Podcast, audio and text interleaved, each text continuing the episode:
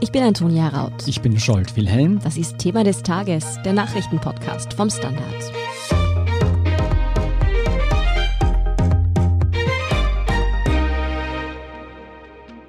Ich glaube, das hätten sich die wenigsten erwartet, dass eines Tages ein Ex-US-Präsident wie Barack Obama in einer Late-Night-Show zugibt, dass es UFOs gibt. Ja, was für mich als erstes geklungen hat wie aus einer Simpsons-Folge, das ist jetzt tatsächlich Realität und beschäftigt die ganze Welt, kann man sagen. Sogar eine Untersuchungskommission im US-Kongress soll sich jetzt mit dem Thema UFOs beschäftigen. Was es mit diesen zahlreichen Aufnahmen von UFOs auf sich hat, was das politisch, aber auch für uns als Menschheit bedeutet, darüber sprechen wir mit Manuel Escher vom Standard. Manuel, um das gleich klarzustellen, sind Aliens unter uns? Wer weiß. Also nein, sehr wahrscheinlich sind Aliens nicht unter uns, jedenfalls nicht so in der Form, wie wir uns das vorstellen, dass sie neben uns im Supermarkt stehen oder den Bankschalter blockieren oder so ähnlich.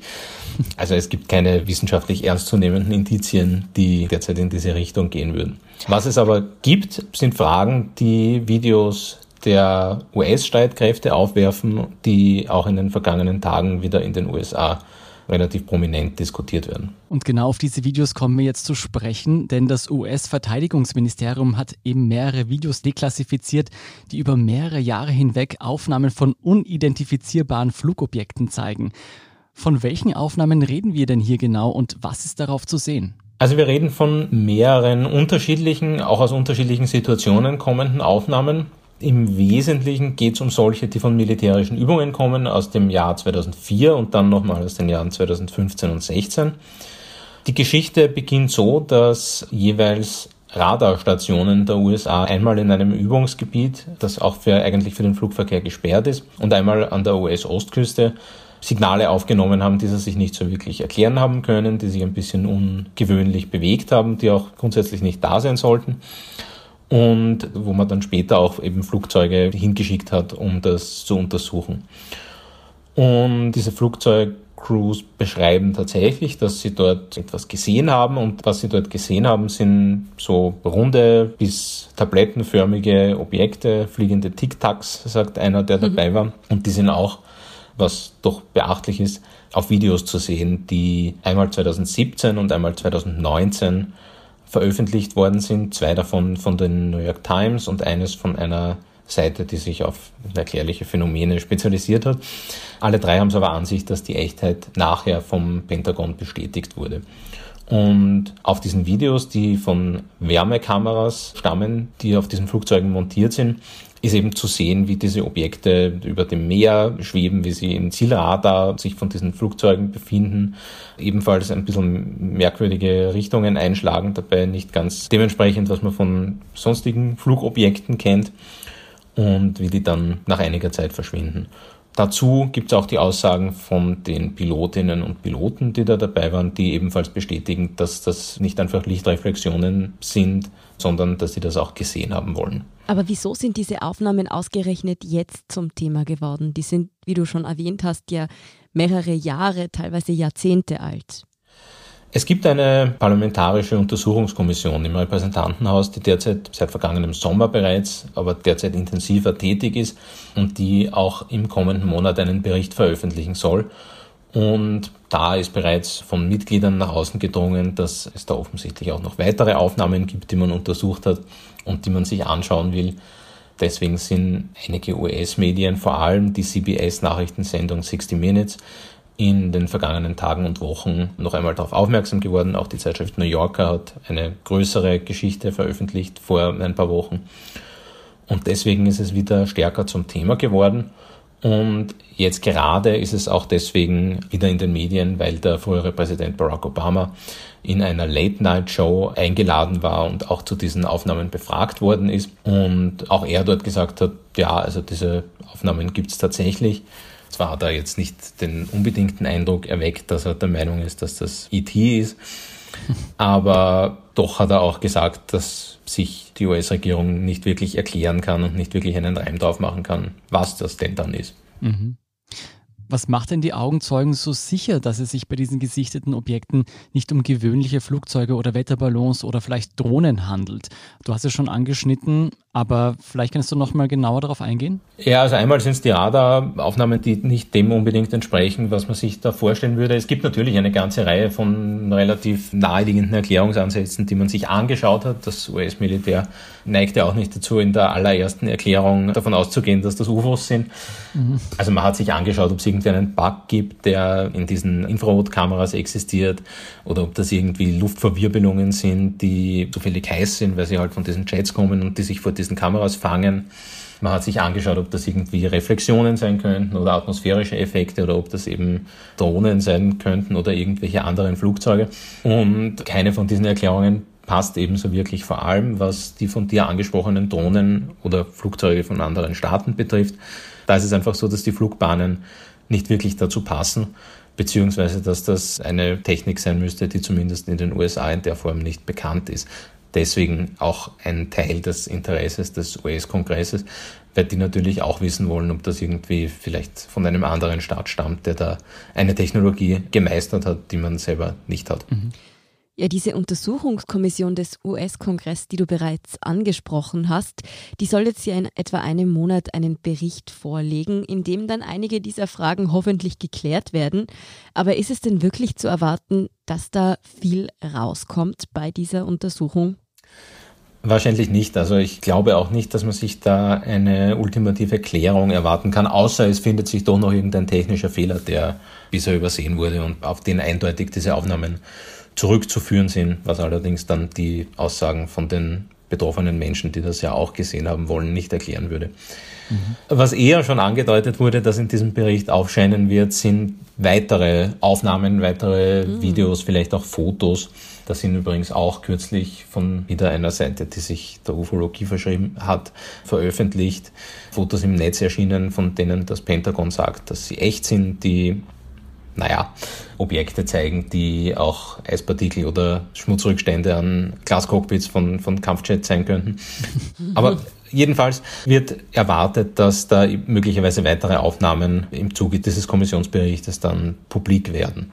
Das hat auch bereits im Vorjahr der frühere Geheimdienstkoordinator John Radcliffe, den Donald Trump eingesetzt hat, schon mal öffentlich gesagt, dass es da offensichtlich seiner Ansicht nach deutlich mehr Aufnahmen gibt, die man sich da in dieser Kommission anschaut. Was natürlich aber noch nicht Rückschlüsse darauf erlaubt, ob man diese Aufnahmen jetzt für relevant einschätzt bei der Untersuchung. Jetzt mal angenommen, es handelt sich bei den Sichtungen eben nicht um Kamerafehler, Lichtphänomene oder sogar ausgefeilte Fakes, Lass uns die unterschiedlichen Optionen durchgehen und auf deren Implikationen eingehen. Sagen wir, es handelt sich um Flugobjekte, die eine fortschrittlichere Technologie aufweisen, als uns bisher bekannt ist und nicht aus den USA stammen sollte. Ist das denn überhaupt vorstellbar? Naja, also man kann sich eben nicht so wirklich so ganz vorstellen, was das sein sollte, vor allem weil die Flugmanöver halt wirklich sehr ungewöhnlich sind, also von hoher Geschwindigkeit zum Stillstand nur in ganz kurzer Zeit. Eines dieser Objekte soll zwölf Stunden lang beim Fliegen beobachtet worden sein, soll über Schallgeschwindigkeit erlangt haben, denn laut diesen Berechnungen, ohne dass die Wärmebildkameras Quellen für irgendwelche Düsentriebwerke festgestellt hätten, also das müsste dann tatsächlich irgendeine Technologie sein, die in der Form bisher schwer vorstellbar ist. Und genau deswegen halte ich genau das auch für relativ schwer vorstellbar, weil ja doch das US-Militär am ehesten der Ort ist, wo man solche Technologien suchen würde, wenn man denn davon ausgeht, dass es sie gibt, was auch sehr spekulativ ist. Aber angenommen, ein anderer Staat wäre da wirklich einfach extrem viel weiter, als wir jetzt alle wissen oder annehmen würden. Was würde das denn politisch und militärisch bedeuten? Man müsste sich zunächst eben die Frage stellen, was das denn für ein Staat sein soll. Sehr viele kommen ja ganz sicher nicht in Frage, vor allem nicht sehr viele, wo die USA das nicht wüssten. Ja, das ist natürlich der Punkt, weshalb sich die USA und der US-Kongress damit so genau auseinandersetzen, weil das selbstverständlich diverse Waffentechnologien ermöglichen würde und diverse Einsätze, möglicherweise auch militärischer Art, denen sich die USA dann stellen müssten. Und das würde doch eine ziemliche Verschiebung des Gleichgewichts bedeuten, wenn es sowas, wie gesagt, ich bin sehr skeptisch, gäbe.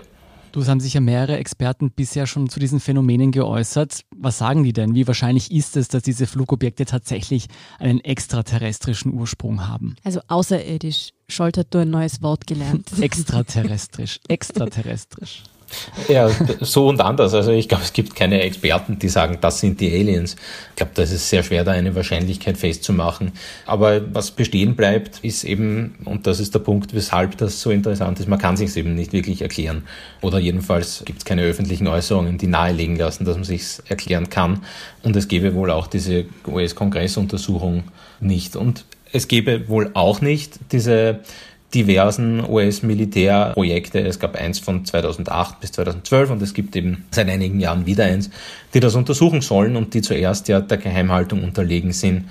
Wenn man also wüsste, was das ist, dann äh, wäre es relativ unwahrscheinlich, dass man diese Berichte dann letztlich veröffentlicht und publiziert. Ich muss ja sagen, seit Corona kann ich mir viel mehr vorstellen, was ich früher nicht für möglich gehalten hätte. Auch, dass ich Fremdsprachen lerne und extraterrestrische Wörter. Absolut. Also die Aliens kann ich mir mittlerweile auch absolut vorstellen. Wenn es sich also wirklich um außerirdische Flugobjekte handelt, was würde das bedeuten? Also jetzt aus weltpolitischer Sicht. Ja, ich glaube, wir, also wir hätten ein gutes Thema für die nächsten Monate, wenn das wirklich Aliens wären.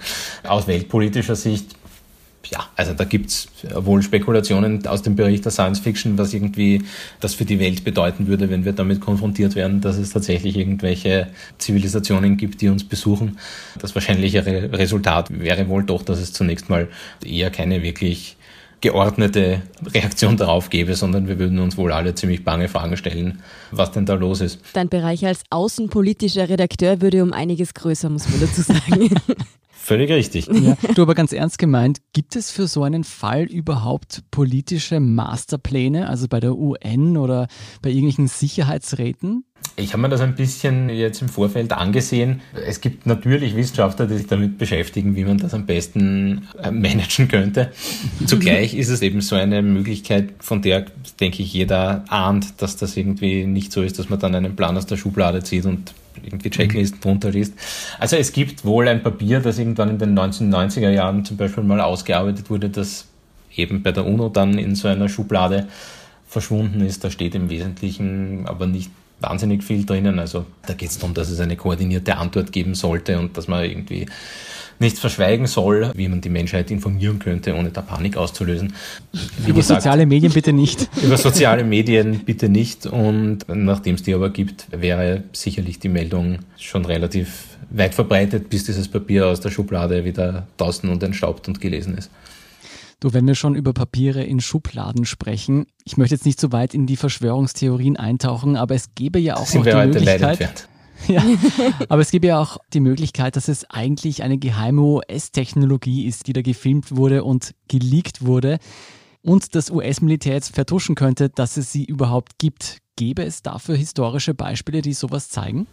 Naja, es gibt natürlich aus der Zeit der sogenannten UFO-Panik aus den 40ern und 50ern gibt es natürlich Beispiele, wo man davon ausgeht, dass es einerseits die Wetterballons, aber andererseits auch bestimmte Spionageflugzeuge und andere Techniken gibt, die von den Leuten dann in damals relativ großer Zahl Sichtungen gemeldet haben, gesehen wurden und die halt verwechselt worden sind. Zugleich, wie gesagt, also sagen wir so, es wäre eine ziemlich ausgeklügelte Verschwörungstheorie, zuerst zehn Jahre lang ein geheimes Programm zu machen, das geheim zu halten und das dann zu leaken, wenn man damit eigentlich vertuschen will, dass man selber fliegende TikToks unterhält.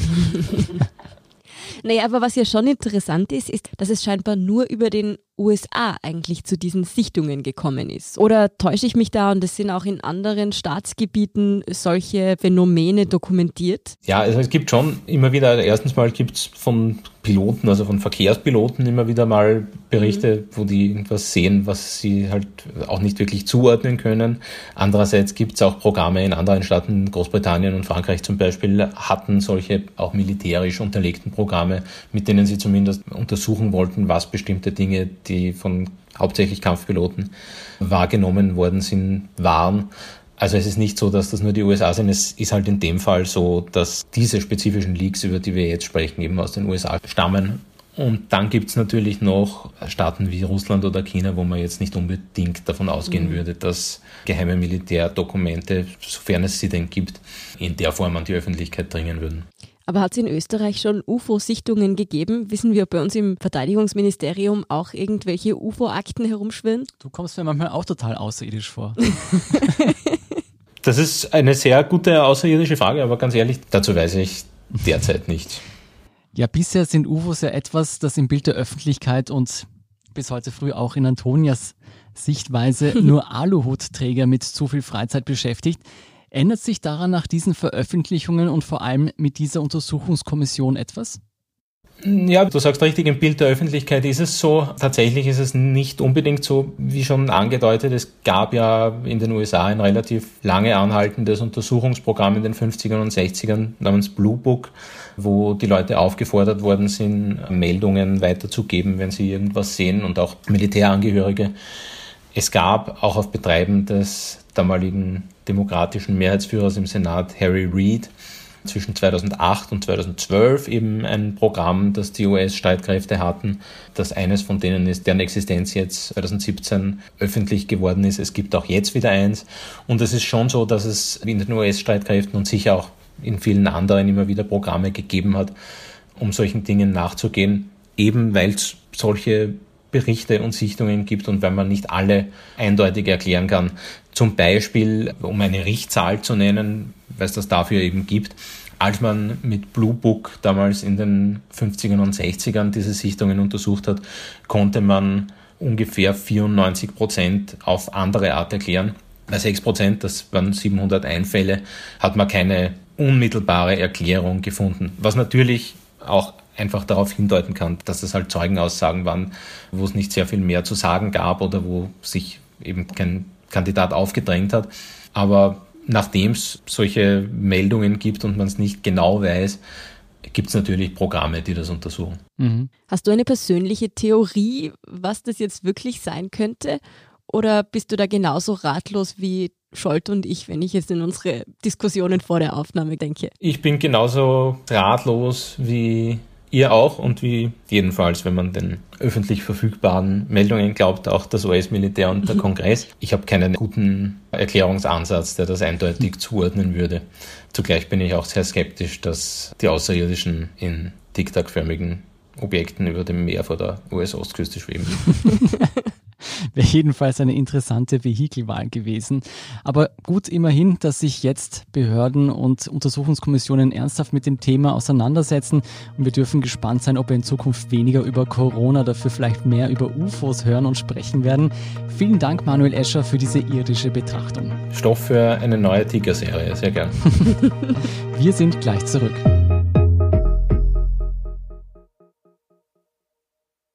Guten Tag, mein Name ist Oskar Bonner. Wenn man in stürmischen Zeiten ein wenig ins Wanken gerät, den eigenen Weg aus den Augen und die Orientierung verliert, dann ist es sehr hilfreich, wenn man etwas hat, woran man sich anhalten kann. Der Standard, der Haltung gewidmet. Jetzt gratis testen auf Abo der Standard AT. Und hier ist, was Sie heute sonst noch wissen müssen. Erstens, Wiens Hausärzte dürfen künftig den Impfstoff von BioNTech Pfizer verimpfen, anstatt wie bisher vor allem jenen von AstraZeneca. Gesundheitsstadtrat Peter Hacker rechnet für Wien bis Ende Juni mit einer Durchimpfrate von 52 bis 60 Prozent.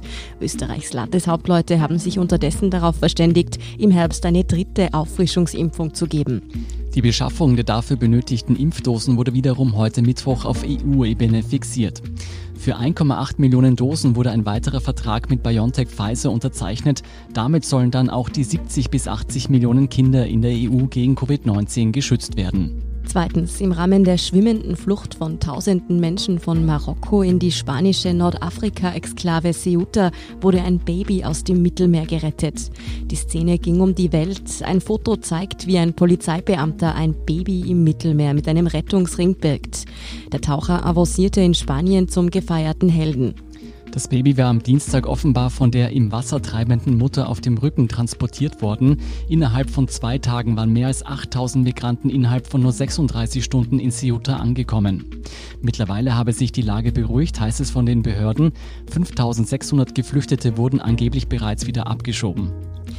Drittens, heute Donnerstag hat für rund 40.000 Schülerinnen und Schüler die diesjährige Zentralmatura in Österreich begonnen.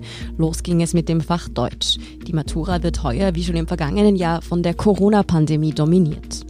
Um überhaupt eine Prüfung ablegen zu können, brauchen die Maturanten und Maturantinnen einen negativen Corona-Test bzw. die Bestätigung einer durchgemachten Infektion. Außerdem wird die Arbeitszeit wieder eine Stunde verlängert und die Jahresnote in die Maturanote einbezogen.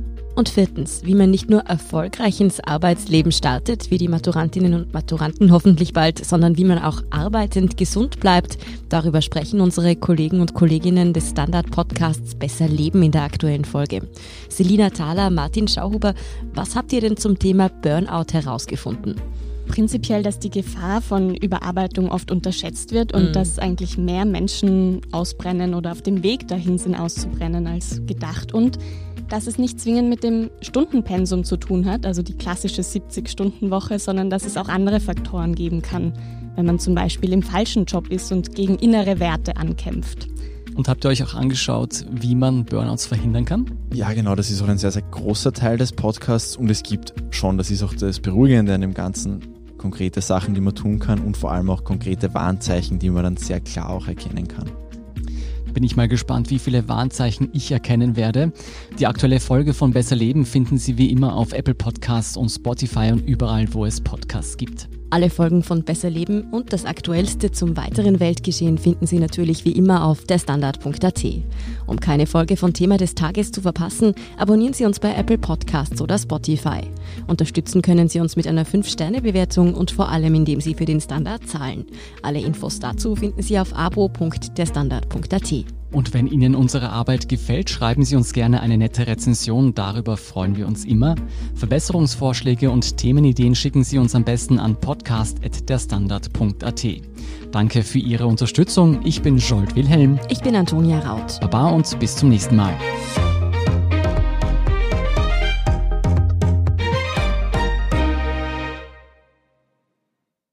Guten Tag, mein Name ist Oskar Bonner. Wenn man in stürmischen Zeiten ein wenig ins Wanken gerät, den eigenen Weg aus den Augen und die Orientierung verliert, dann ist es sehr hilfreich, wenn man etwas hat, woran man sich anhalten kann. Der Standard, der Haltung gewidmet. Jetzt gratis testen auf Abo der Standard.at.